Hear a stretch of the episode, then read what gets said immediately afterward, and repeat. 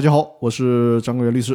这个呢，应该是春节假期之前的最后一期节目了。那这期和大家分享的话题是：公司没有账就没有办法进行清算了吗？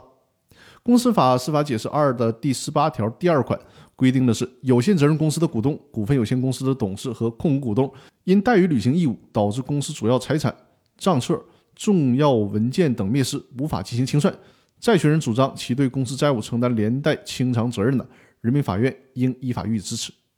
也就是说呢，因为清算义务人不积极的履行清算义务，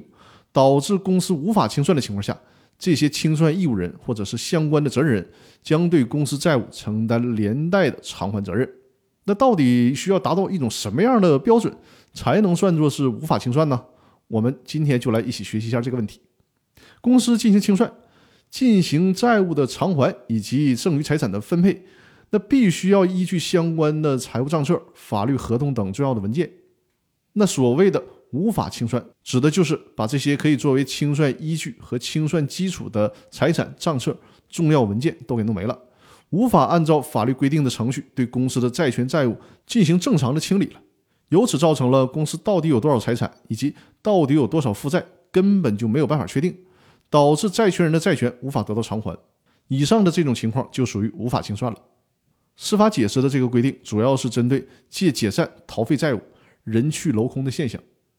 针对这些玩赖甚至是无赖的手段做出的制裁办法。所以说呢，公司无法进行正常的清算，并不意味着公司就可以不再清算了，可以不经过清算程序直接注销了。想得美，是绝对不可以的。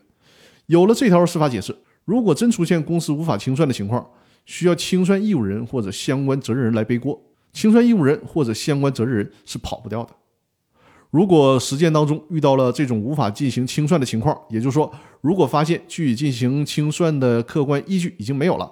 无法全面客观的进行债权债务的清理了，那么清算组仍然需要出具清算报告，并在报告当中对此情形呢予以说明，然后债权人去找清算义务人或者是责任人去讨债。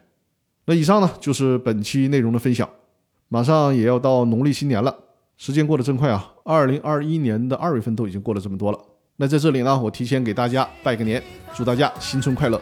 在春节期间呢，我们公司法大爆炸的音频节目也做一个短暂的休息，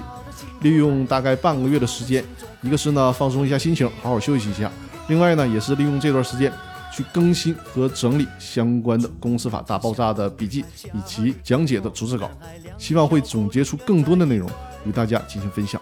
那我预计呢，我的音频节目是在二零二一年的三月一号开始恢复更新啊。这期间我们就做短暂的休息了。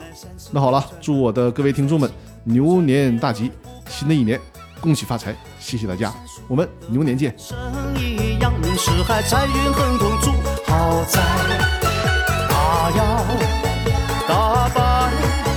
乐天替你消灾。